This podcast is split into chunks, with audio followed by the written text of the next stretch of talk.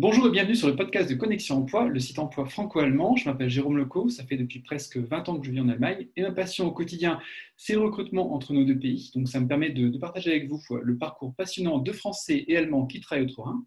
J'avais toujours eu envie de, vous faire découvrir ces Français et Allemands qui décident de faire le pas pour aller vivre en Allemagne ou en France et qui réussissent dans de nombreux domaines. Donc j'espère que ces interviews vont vous inspirer pour traverser le Rhin. N'hésitez pas à les partager par WhatsApp, à noter ou commenter ce podcast par Spotify, iTunes et SoundCloud.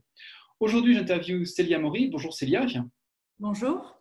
Alors Célia va nous ouvrir les portes de son expérience entrepreneuriale en Allemagne. Donc c'est un honneur de, pour moi de te recevoir Célia, parce que tu, as vraiment un parcours qui est super intéressant. Mm-hmm. Euh, mais avant d'évoquer un petit peu ton, parcours pro, est-ce que tu peux nous dire qui tu es en une phrase? Oui, alors ben, bonjour et merci de, m'accueillir sur, euh, sur le podcast. Alors en une phrase, je dirais que je suis une vraie sudiste de 29 ans qui aime euh, le soleil, la chaleur et la mer, mais qui pourtant va de plus en plus euh, au nord. Et qu'est-ce qui t'a conduit en Allemagne Je crois que tu avais, si tu es du, sud, tu n'étais peut-être pas forcément porté vers, vers, vers, le nord. Ben alors, à la base, ça a été une histoire totalement, ça a été totalement le fruit du hasard parce que j'ai déménagé en arrivant au, collège et que en fait ma mère m'a inscrite dans une classe franco-allemande, donc c'était pas du tout prévu mais j'ai dû apprendre l'allemand et finalement, euh, les voyages en Allemagne, les amis rencontrés euh, en Allemagne, etc., m'ont de plus en plus euh, donné envie de, faire quelque chose avec l'Allemagne. Tu étais, fortement porté vers, vers, les lettres, parce que tu as réalisé aussi Pokankang, et donc tu, as fait des classes franco-allemandes. et ensuite, comment s'est fait ton parcours vers l'Allemagne? Ben, ça s'est fait petit à petit, voilà, c'est-à-dire que donc au collège-lycée, je faisais de, l'allemand donc en classe. En Hippocagne, j'avais fait l'option euh, allemand, donc c'était un petit peu plus renforcé. Et c'est comme ça que j'ai appris que Sciences Po, en fait, euh, avait euh, dans les différentes villes différents partenariats, ce qu'ils appelaient des sections binationales. Et donc, j'ai eu la chance d'intégrer la section binationale de Sciences Po à Bordeaux.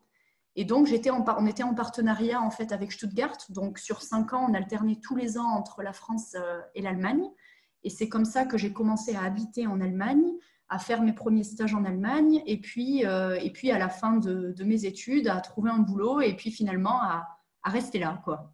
Et, euh, je crois que tu avais réalisé un mémoire euh, de, fin d'études qui était très intéressant justement sur, sur les enjeux lorsque les, Français et Allemands travaillaient ensemble. Alors déjà à cette époque, qui était plutôt une phase d'études avant une phase pratique, est-ce que tu avais décelé justement des, des, des, enjeux importants entre, entre, dans le travail franco-allemand? Oui, complètement, parce que même si l'Allemagne est un pays qui est quand même limitrophe et qui paraît très proche, puisqu'il est proche géographiquement, il y a quand même beaucoup de différences, et euh, à commencer par le système scolaire, puisque euh, en France, on va être beaucoup sur euh, le travail personnel, se mettre en avant personnellement, là où en Allemagne, on va beaucoup plus travailler en groupe, où on va davantage remettre en question la parole du prof, argumenter si on, est, si on a un autre avis, etc. Alors qu'en France, on est, on est plus centré sur sa propre réussite et sa propre personne, si j'ose dire. Et ça, ça se retrouve après aussi dans, dans les carrières, puisque en France, on a un système qui, qui construit plus un parcours généraliste. Donc, c'est-à-dire qu'on apprend aux gens dans les grandes écoles surtout à être capable de s'adapter, à être flexible, à avoir une vue d'ensemble sur les choses.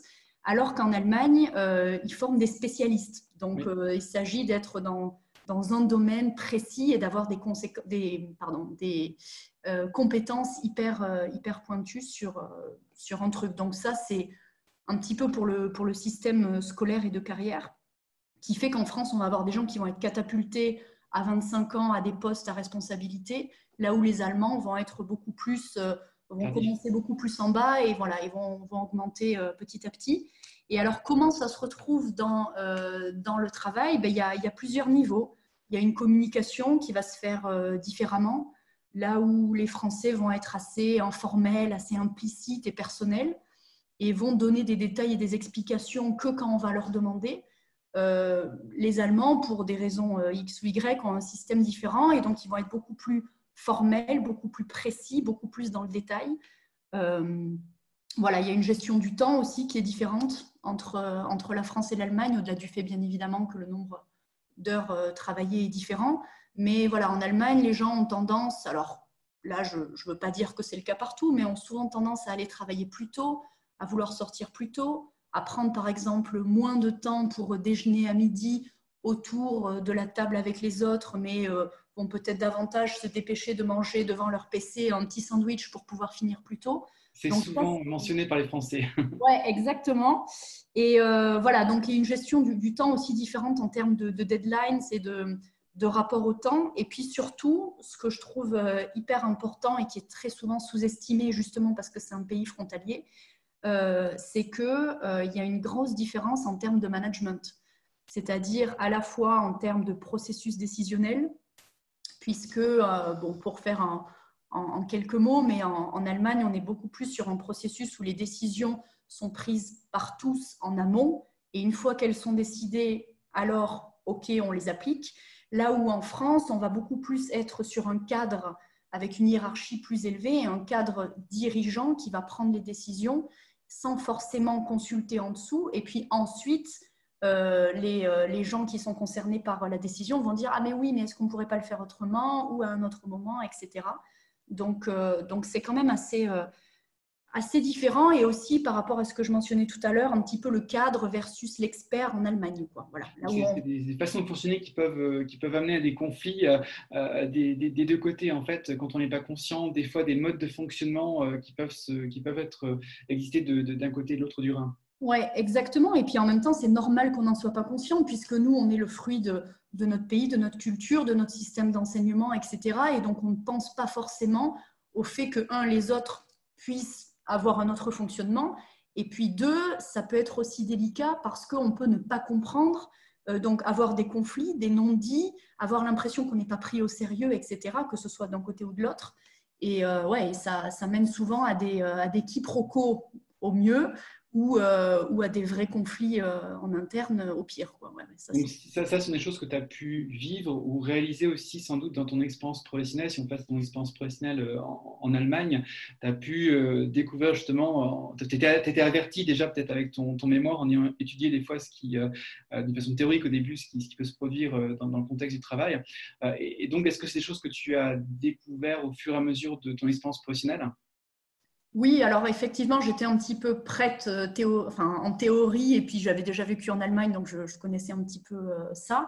Mais effectivement, ça, je, me suis rendu compte quand je travaillais à, Munich, euh, j'ai bossé deux ans à Munich dans, une agence, et c'est là que j'ai découvert le côté formel en allemand, là où moi j'avais beaucoup plus l'habitude d'être dans l'informel, dans l'implicite, etc. Et c'est là que j'ai compris voilà, que le, côté formel, précis et détaillé était très important euh, en Allemagne. Là où en France, ça peut paraître un petit peu voilà, dénué d'intérêt ou dénué de personnalité, etc. Donc euh, ça, c'est quelque chose que, j'ai découvert à, ce moment-là. Et puis en termes de, euh, management, je dirais surtout que c'est chez Doctolib que, que j'ai expérimenté ça en termes de, en termes de hiérarchie et de, et de manière de, tu as, réalisé une première expérience en fait très intéressante de, en tant que consultant de corporate affairs et comment tu, euh, tu as été amené justement à être cofondatrice et business manager chez, chez Doctolib? Euh, comment, euh, comment, comment est-ce que ça s'est fait bah alors ça s'est fait tout simplement. J'étais à Munich à, la fin de mes études pour mon, pour mon premier boulot, donc euh, en tant que consultante corporate affairs chez Fleischmann Hillard, qui est une agence américaine. Et en fait, euh, j'ai beaucoup apprécié le, fait de travailler pour, euh, pour différents clients. Mais ce qui me manquait un petit peu, c'était justement d'être au cœur d'un projet et d'un seul projet. Et, et donc, donc, du coup, j'ai décidé de, de quitter, de quitter l'entreprise, aussi de quitter Munich. Euh, et, en fait, ce qui s'est passé, c'est que euh, bah, Doctolib étant une entreprise française qui cherchait aussi à l'époque euh, des profils franco-allemands éventuellement, pour avoir des Français, mais en même temps qui connaissent le marché, qui connaissent la culture, etc. Et donc, c'est comme ça que ça s'est fait. Et puis moi, j'ai un, un background familial qui fait que, que j'étais un petit peu sensibilisée aussi au thème de la santé, etc. Donc, c'est quelque chose qui m'a toujours, euh, toujours intéressée. Et puis, ben, forcément, une, une expérience comme ça euh, euh, chez Doctolib, ça a été, voilà, ça a été aussi le moment pour dire, OK, je vais, passer, je vais passer à autre chose. Mais ce qui a été génial, c'est que toute mon expérience chez Fleischmann m'a servi ensuite par la suite pour tout ce qui était communication, réputation, positionnement, etc donc c'était une expérience certainement très formatrice pour, euh, pour euh, apprendre à développer une entreprise, euh, une entreprise en, Allemagne. là, tu retrouves vraiment des, thèmes de, que, tu as pu développer certainement à, Munich et puis en particulier lors de tes études. Donc tu as vraiment développé le, propulsé l'entreprise Doctolib sur le marché allemand. C'est passé par quelle phase en fait pour, pour, pour créer cette société en Allemagne? Bah alors en fait, tout simplement, Doctolib a décidé d'arriver en Allemagne. Et donc, comme je te disais, ils cherchaient, euh, différents profils, et euh, dont, un ou plusieurs profils franco-allemands. Et donc, du coup, ce qu'ils ont fait, c'est que moi, ils m'ont embauché. Et donc, je suis partie à Berlin, euh, où on est arrivé à l'été 2016. Et donc, on a commencé, en fait, au début à Berlin. Donc, c'est-à-dire qu'il bah, n'y avait, pas de, voilà, y avait, avait pas de clients, tout était à faire. Donc, il y a eu une première phase où on a beaucoup été euh, dans l'acquisition, en fait, des premiers, euh, des premiers clients, avec ben, par quel canot est-ce qu'on va pouvoir euh, les contacter, est-ce qu'on passe par des réseaux, par des contacts, etc., etc. Puisqu'à ce moment-là, on n'avait vraiment aucune existence sur le territoire allemand. Les références, et les références en Allemagne sont tellement très importantes. Exactement. Donc, on a, on a vraiment essuyé les plâtres au début, mais après, bon, voilà, moi, c'est quelque chose que j'aime aussi. Donc, au début, on a vachement été, on a beaucoup été dans, vraiment dans l'expansion, donc c'est-à-dire qu'on faisait vraiment ce qu'on appelle le full sales cycle. Donc, on, faisait, on, faisait, on, allait, on allait les chercher, on faisait les rendez-vous, on closait, on, installait aussi les, les, praticiens, on faisait même un peu de ce qu'on appelle de farming, c'est-à-dire qu'on gérait aussi euh, les clients après. Et puis, au bout de quelques mois, il y a eu une phase où là, euh, ça a pas mal recruté. Et donc, on a recruté des équipes, euh, du coup, qu'on a dû former, qu'on a dû former au produit, qu'on a dû former à la vente, à la vente en Allemagne, etc. Et, et puis, petit à petit, ben, tout s'est développé en parallèle. Et c'est comme ça aussi que Doctolib, très rapidement, a ouvert euh, euh, d'autres villes en Allemagne sur lesquelles sont partis plusieurs collègues à moi pour vraiment euh, ouvrir la ville. Pareil en termes d'acquisition, en termes aussi de réseau, etc., etc. Parce que effectivement, les recommandations sont déjà dans le commerce de manière générale très importantes, mais d'autant plus, d'autant plus en Allemagne. Donc, on s'aperçoit que, que Doctolib s'est très bien développé ces, dernières années. Enfin, dans le recruteur, j'observe aussi le, développement et, euh, l'entreprise a, vraiment pris son, envol. Donc, tu as, aussi participé au développement, euh, fortement au développement commercial de, la société. Et tu es resté dans, le secteur, euh, dans le secteur médical et clinique. C'est ça, c'est-à-dire qu'au bout, de, bout de deux ans chez Doctolib, moi j'aime bien monter des projets et, être là vraiment au, début. Et en fait, quand, quand j'ai quitté Doctolib, ça, roulait déjà très très bien et on avait recruté plusieurs dizaines d'employés euh, déjà à ce moment-là et sur plusieurs, euh, sur plusieurs villes. Donc c'était entre guillemets une, affaire qui tournait. Et, euh, et moi, ce, qui, ce que j'aimais beaucoup au début, c'était justement l'aspect petite équipe, un petit peu famille à passer, parce que start-up, etc., à passer beaucoup de temps ensemble. Et puis, une fois que la machine était rodée, euh, voilà, la, machine était partie et donc du coup moi j'ai décidé de, faire autre chose et effectivement je suis restée dans, le domaine de la santé et je me suis rapprochée un petit peu plus euh, de euh, comment dire de certaines spécialités euh, parce que chez Doctolib, on travaillait avec des médecins euh, généraux, on travaillait avec des gynécos, on travaillait avec des diabétologues, etc. Et puis, bah, il y a des petites affinités qui se font en fonction des, spécialités. Et donc, c'est ça qui m'a amené euh, finalement à m'occuper par la suite du business development d'une clinique privée qui est en fait une clinique psychosomatique. Et donc, c'est une clinique de jour qui, accueille des gens qui sont en burn-out ou qui sont en stress, en stress post-traumatique, etc et qui, en fait, à un moment donné, ont besoin de faire un cut et voilà, de, reprendre un petit, peu, un petit peu de temps pour soi, etc. Et donc, euh, moi, mon, boulot à l'intérieur de, cette clinique, ben, c'était de faire en sorte qu'on nous envoie euh, les bonnes personnes euh, et que les médecins, puisque c'est souvent eux en fait qui donnent l'information aux, aux, patients, qu'on aille chercher en fait pour notre réseau des médecins qui sont intéressés par la médecine intégrative et par tous les éléments euh, psychosomatiques. Et voilà, donc mon boulot était d'aller, entre guillemets, euh, chercher ces médecins-là.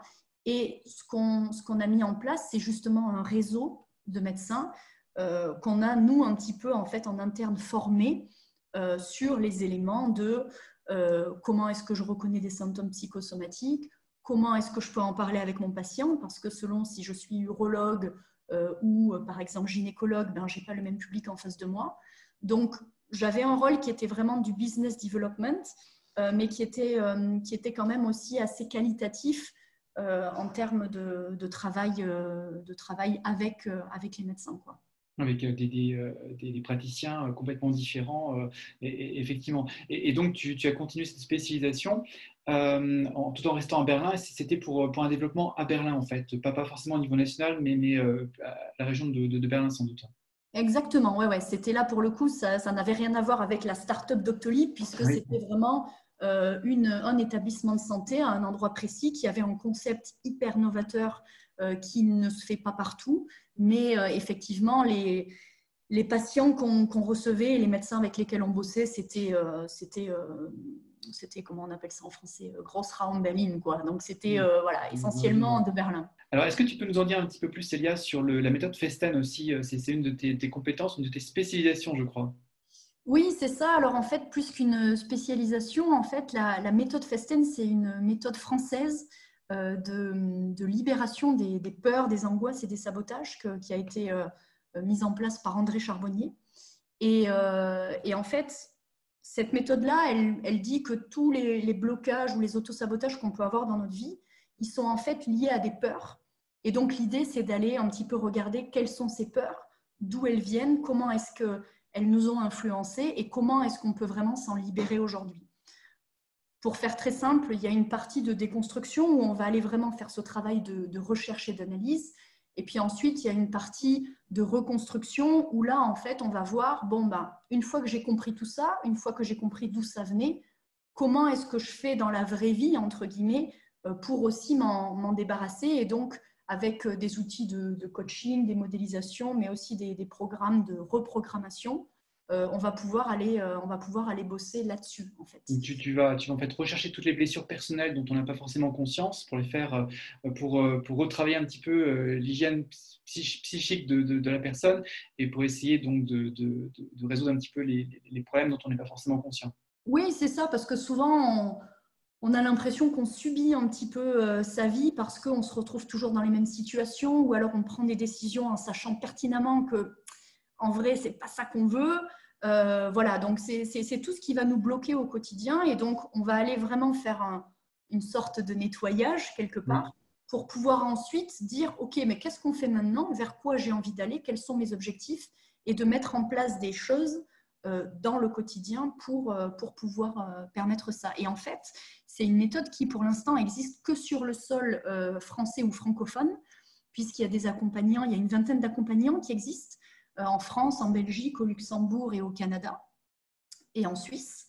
Et, et donc, du coup, moi, j'ai décidé de, de, faire cette formation-là et en fait d'amener la méthode Festen, la méthode Charbonnier, sur le sol allemand. Donc, c'est-à-dire que on n'est pas comme avec Doctolib où il y a une grosse machine, il y a une grosse mm. équipe, etc. Là, c'est moi, mon projet. Et donc, exactement. Et je, peux le faire à mon rythme. Mais ce qui est important pour moi, c'est vraiment d'être, euh, bah, de proposer cette méthode-là en Allemagne, en allemand. Euh, je bosse aussi à distance. J'ai aussi des, gens euh, de France avec qui je bosse à distance. Mais, mais c'est important pour moi. Et puis, c'est un petit peu l'aboutissement aussi de tout ce qui s'est fait en amont, puisqu'il y a le fait de développer quelque chose. D'un point de vue du contenu, domaine de la santé, psychosomatique, etc., on va de plus en plus là-dedans. Et puis, euh, et puis en même temps, mon expérience chez Fleischmann me permet aussi de, de, savoir un petit peu comment manier ça en termes de communication, de marketing et puis surtout de voilà d'information du, du, réseau, etc. Donc c'est un projet de développement super intéressant. En tout cas, pour l'instant, euh, ça me plaît beaucoup. Euh, et, ce qui est super, c'est que j'ai fait une, soirée de lancement avec mon réseau professionnel euh, fin janvier. Et ça s'est très, très bien passé. Il y a eu un très bon accueil des professions médicales, des médecins qui étaient là, des thérapeutes qui étaient là. Donc, donc ouais, ouais je, suis très contente d'être la première, la première accompagnante Festen en Allemagne. Et puis, bah, bien évidemment, c'est un premier pas. Peut-être que s'il y a des gens qui font le Festen pour eux et qui se rendent compte qu'ils peuvent être intéressés aussi par la formation, etc. L'idée, c'est bien évidemment de développer l'ensemble de la méthode euh, en Allemagne pour pouvoir aider et soutenir tous ceux, qui, tous ceux qui en ont besoin et tous ceux qui le voudront dans cette démarche-là. En tout cas, on en mettra un lien sur le, sur le podcast. Ça marche, merci beaucoup. Et donc actuellement, tu, tu es ce qu'on appelle un go-to-market strategist. Est-ce que tu peux nous expliquer un petit peu cette, cette fonction que, que, que, tu as? Oui, bien sûr. Alors, euh, aujourd'hui, ce que j'ai décidé de faire, euh, et aussi parce que j'ai euh, été sollicitée, c'est que je suis en, contact et je travaille avec des, essentiellement des startups, essentiellement françaises et essentiellement dans le domaine de la santé, on va savoir pourquoi. mais voilà, j'ai été contactée par, par plusieurs startups qui, en fait, tout simplement, avaient envie d'intégrer le marché allemand, de, voilà, de faire leur expansion en Allemagne parce que c'est un pays européen, parce que c'est la première puissance européenne, parce que euh, pays voisin, parce que le franco-allemand, etc. Et donc, en fait, ce sont des, ce sont des gens qui, euh, qui ont vu le succès de Doctolib euh, et qui se disent, voilà, est-ce que pour nous, ça pourrait être intéressant Mais le système allemand de santé, comment ça fonctionne Comment fonctionne l'industrie Comment est-ce qu'on fait du commerce en Allemagne Est-ce que c'est pareil qu'en France? Si oui, en quoi? Sinon, en quoi? Donc en fait, moi, je les aide dans tout ça, c'est-à-dire dans la compréhension du marché, du exactement, et aussi dans l'analyse de marché, parce qu'il se peut qu'il y ait déjà de la concurrence, euh, il se peut qu'ils ne savent pas exactement comment aller identifier euh, des partenaires potentiels ou leurs premiers, euh, leurs premiers clients. Et donc, il y a à la fois l'analyse de marché, et puis je les suis aussi sur l'arrivée sur le marché, parce que bah, vendre en Allemagne, c'est pas vendre en France, donc du coup, on adapte la stratégie, on adapte aussi euh, les, euh, les, visuels, on adapte les mails, on adapte vraiment toutes les manières euh, d'approcher les, clients. Et puis, et puis, je les accompagne aussi sur l'implantation s'ils veulent ensuite.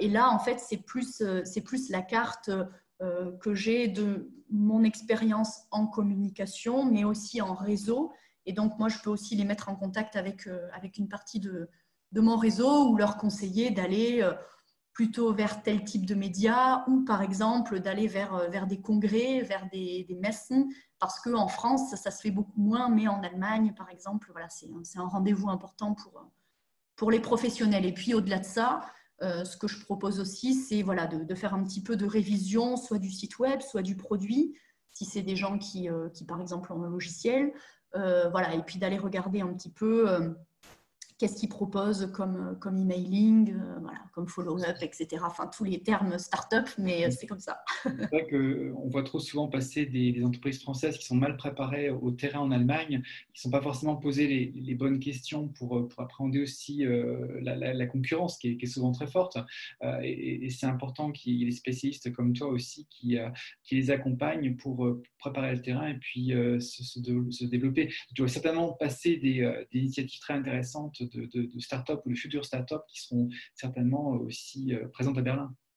Oui, exactement. Et puis ce qui est intéressant aussi, c'est que voilà, moi, ils viennent, ils viennent me voir pour, pour ce que je peux leur apporter, mais parfois, ils sont déjà euh, très, très avancés, ils ont des, choses hyper précises sur lesquelles ils veulent bosser. Et puis parfois, c'est bon, bah, on a pensé en, à l'Allemagne, euh, qu'est-ce que vous en pensez quoi? Donc, c'est intéressant aussi de les prendre à, différents, différents niveaux. Et puis parfois, euh, voilà, on, bosse ensemble et puis on se rend compte qu'en fait, c'est peut-être pas finalement une bonne idée pour eux à ce moment-là, avec ce produit-là, etc., euh, d'aller euh, d'aller en Allemagne. Donc ouais, à chaque fois, c'est une nouvelle découverte. Et comme moi, ce que j'aime beaucoup, c'est justement accompagner les projets qui se montent, etc., c'est hyper intéressant. C'est vrai que ton engagement dans le franco-allemand est très fort, parce que tu, tu participes, je crois, aussi au club d'affaires franco-allemand de, Berlin. Oui, c'est ça. Euh, j'ai eu la chance de, rentrer dans, dans ce club-là. Et en fait, ce qui est, ce qui est super avec eux, c'est que euh, il y a pas mal de, thématiques qui se recoupent, que ce soit politique, économique, culturel. Et donc, ils, euh, voilà, ils proposent des, des, événements de temps en temps sur, voilà, sur différents sujets. Et puis, il y a aussi un, club des, des jeunes, ou je ne sais pas trop comment on peut oui, le, club junior. voilà, disons ça, club junior qui s'est monté là il y a quelques temps. Et donc, donc, c'est hyper intéressant de voir un petit peu euh, voilà, qui c'est qui, qui, qui est là, qui c'est qui s'intéresse au franco-allemand, qui fait quoi. Euh, voilà, et c'est hyper enrichissant. Berlin, ce n'est pas forcément euh, l'industrie comme on connaît dans l'ouest de l'Allemagne. Donc il y, a, des portes qui sont certainement ouvertes au niveau des, organismes politiques et puis dans, l'univers des, startups. Donc c'est extrêmement possible de, créer un cercle très diversifié de, contacts dans le franco-allemand à travers le, club des affaires. Oui, non, non, ça c'est ça, c'est évident. Et puis, comme tu le dis, il y a aussi quand même pas mal, mine de rien, de, français ou de francophones euh, en Allemagne. Et puis, euh, et puis oui, Berlin, euh, je veux dire, c'est l'endroit parfait pour ça parce que tout le, monde, tout le monde est motivé, tout le monde est ouvert, tout le monde a envie de. Et je trouve qu'à Berlin, il y a vraiment cette ambiance de. c'est un peu ce truc de tous les possibles. Et je trouve qu'effectivement, ça rejoint ce que tu dis en termes d'ouverture de portes c'est qu'on peut, on peut intégrer des choses hyper intéressantes assez rapidement euh, sans, que, sans que ce soit trop compliqué ou trop, euh, trop technique. Quoi. Donc ça, c'est hyper appréciable. Tu participes aussi à l'association Emploi Allemagne qui, euh, qui supporte les, les, Français qui, qui, souhaitent travailler en, en, Allemagne. Et là aussi, j'ai vu passer des initiatives très intéressantes de, Christelle mhm. concernant des, des, aussi des initiatives de, de, coaching, de, de support, soutien pour les, pour les Français à, Berlin. Qu'est-ce que vous avez réalisé comme type de, d'initiative jusqu'ici alors pour l'instant, Anne-Christelle, effectivement, elle, euh, elle, met vraiment le, focus sur l'information, c'est-à-dire prendre des Français, des francophones qui, qui, arrivent à Berlin et en fait les accompagner vraiment sur le, sur le chemin de l'emploi, que ce soit euh, le chemin euh, du salariat, que ce soit le chemin de l'entrepreneuriat. Et donc, ils organisent pas mal de pas mal d'événements. par exemple, il y a quelques semaines, il y avait un événement sur l'entrepreneuriat. Donc, c'était voilà, est-ce que je suis fait pour l'entrepreneuriat ou pas? Si oui, comment ça fonctionne en Allemagne? Euh, euh, Où est-ce que je peux récupérer de l'info? Qui peut m'aider? Ça, c'est des choses qui peuvent, paraître assez banales, sauf que quand on arrive dans un pays qu'on ne connaît pas, avec des structures qu'on ne maîtrise pas forcément, éventuellement une langue qu'on ne parle pas, euh, ben, c'est toujours hyper, intéressant et même soulageant pour certains de, se retrouver dans un cercle de gens qui parlent les deux langues, qui maîtrisent les différentes structures. Et euh, ils font aussi des, des, choses assez un petit peu plus techniques, si j'ose dire. Euh, là, par exemple, la semaine prochaine, ils organisent un, euh, J'ai vu passer un séminaire sur le droit du travail aussi.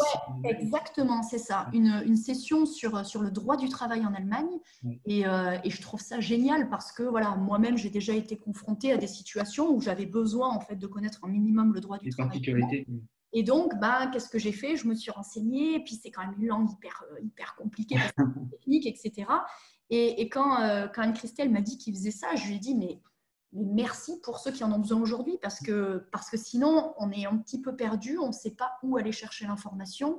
Et, euh, et, là, en plus, si jamais on a des questions, on peut les poser en français, etc. Donc, je trouve que, que, pour les, que pour les gens qui arrivent et qui ont besoin d'informations, quelles qu'elles soient, liées à l'emploi, bien sûr, c'est une vraie mine d'or d'avoir euh, un réseau comme ça. J'ai vu aussi des thématiques euh, concernant les, les, femmes françaises qui veulent travailler aussi en, Allemagne, les particularités un petit peu du, milieu du travail, les obstacles aussi.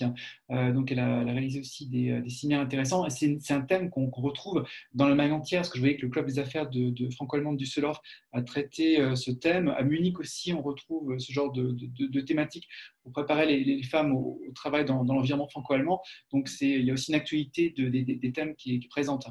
Oui, ouais, mais ça, ça complètement. De toute manière, euh, euh, j'ai envie de dire, française ou pas, euh, les femmes sur le marché du, travail en Allemagne, c'est quand même effectivement un, sujet pour différentes raisons qui, qui sont propres à l'Allemagne, mais effectivement, c'est plus que d'actualité. Et au-delà même des femmes dans l'emploi, ce que ce que, euh, euh, que Anne-Christelle essaye de, mettre en place aussi, c'est de, mettre des, choses sur pied pour montrer à quel point le fait justement d'avoir un réseau et d'avoir des contacts, c'est hyper important sur, le, marché du travail. on a souvent tendance à dire ou à penser que le réseau, c'est un petit peu un gros mot, alors qu'en fait, le réseau, c'est rien d'autre que de mettre des gens euh, en, contact qui ont des informations qui intéressent les autres euh, et qui peuvent s'aider, s'entraider, euh, voilà, s'informer, euh, apprendre à se connaître. Et, en fait, c'est, bah, je veux dire, c'est quand même la base aussi de, de, la relation humaine et aussi pour éventuellement après avoir un, avoir un boulot.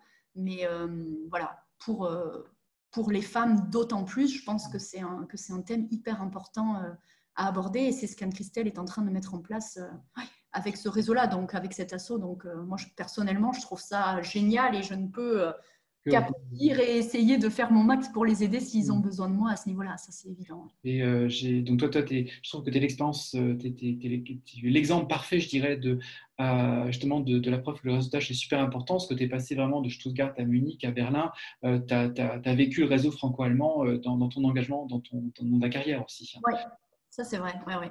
Donc, c'est peut-être un petit peu pour, pour, pour un petit peu ce, mot de fin. Ce que, ce qui caractérise vraiment ton, parcours, c'est l'engagement en franco-allemand et euh, le euh, travailler le réseau peut-être dans le franco-allemand. C'est peut-être aussi le. Est-ce que c'est le message que tu ferais passer euh, auprès des auditeurs pour, leur comment, comment aborder l'Allemagne au niveau du travail? C'est peut-être être, présent aussi au niveau du, réseau.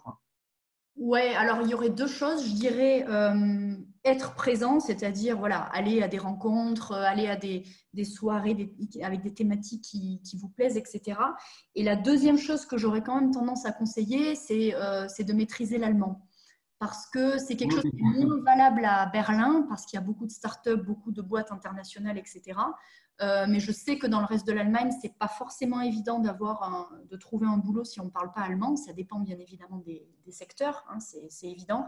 Mais euh, moi, je me rappelle par exemple que euh, à, compétences égales, quand j'avais quand cherché un boulot justement dans la com, ben forcément, c'est arrivé qu'on me dise ben, à compétences égales, on va prendre un allemand parce que c'est quelque chose, mmh, la communication, il faut savoir parler, il faut savoir écrire, il faut que ce soit parfait en fait. Donc, moi, j'aurais quand même tendance à, dire euh, aller apprendre l'allemand. C'est pas évident, mais c'est quand même beaucoup plus simple que ce qu'on que ce qu'on pense euh, à la base. On aurait, trop facilement euh, tendance à croire, même si ici Berlin, on parle beaucoup en anglais au, travail dans l'environnement des startups, dans différents environnements, il ne faut pas croire qu'on peut se passer de l'allemand quand même. Oui, exactement. Euh, je te remercie en, tout cas Célia de nous avoir fait part de, ton expérience très intéressante euh, et ta carrière euh, en, Allemagne. donc je te souhaite un, bon développement à Berlin, mais pas seulement à Berlin. J'imagine qu'on se retrouvera d'ici quelques temps au niveau professionnel. Et, donc je te remercie d'avoir participé à ce, podcast. Eh ben, écoute, je te remercie à toi pour ton temps et puis j'espère que ça pourra aider ou inspirer les gens qui veulent arriver en Allemagne ou qui y sont déjà. Et voilà. Très bien, je te remercie et je vous souhaite à tous une, bonne écoute et puis à, très vite pour de, nouvelles, euh, de nouveaux podcasts.